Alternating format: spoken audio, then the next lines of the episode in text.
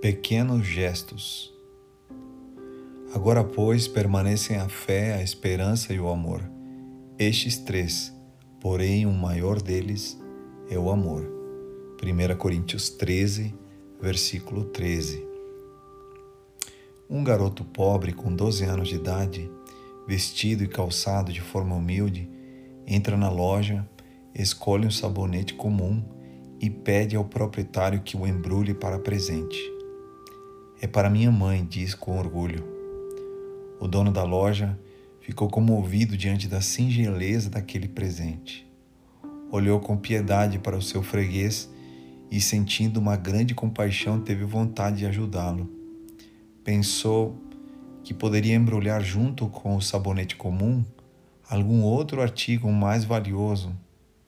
Entretanto, ficou indeciso.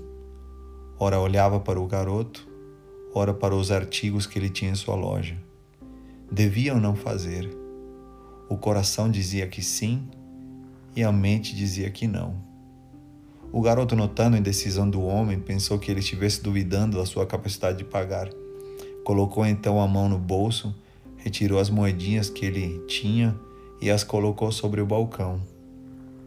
O homem ficou ainda mais comovido quando viu as moedas de valor tão insignificante. Continuava seu conflito mental. Lembrou de sua própria mãe. Havia sido pobre e muitas vezes em sua infância e adolescência também desejara presentear a sua mãe. Quando conseguiu emprego, ela já havia falecido. O garoto, com aquele gesto, estava mexendo na profundeza dos seus sentimentos. Do outro lado do balcão, o menino começou a ficar ansioso. Alguma coisa parecia estar errada. Por que o homem não embrulhava logo o sabonete? Impaciente, então ele perguntou: Moço, está faltando alguma coisa? Não, respondeu o proprietário da loja.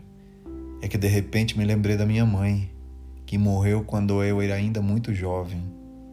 Sempre quis dar um presente para ela, sabe?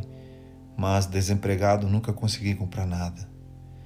Na espontaneidade dos seus doze anos, perguntou o menino: nem um sabonete?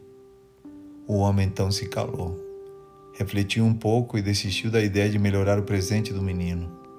Embrulhou o sabonete com o melhor papel que tinha na loja, colocou uma fita e despachou o freguês sem responder mais nada. Quando ele estava a sós, ele começou a pensar: como é que nunca pensara em dar algo tão pequeno e simples para sua mãe? Sempre entendera que presente tinha que ser alguma coisa cara, que custasse muito. Tanto assim que, minutos atrás, sentira piedade da singela compra e pensara em melhorar o presente daquele garoto, mas desistiu. Comovido, entendeu que naquele dia tinha recebido uma grande lição. Junto com o sabonete do menino, seguia algo mais importante e grandioso, que era o fato de lembrar dos pequenos gestos com gratidão no coração. Um velho amigo me disse: tem duas coisas que não rendem nada na poupança. São o muito obrigado e por gentileza. Pessoas pequenas sempre estão achando culpados. Pessoas grandiosas são agradecidas e reconhecem que ninguém vence sozinho. Às vezes, o maior presente é parar e ouvir uma pessoa que precisa ser escutada, estender um sorriso, um aperto de mão, um abraço demorado para quem está precisando.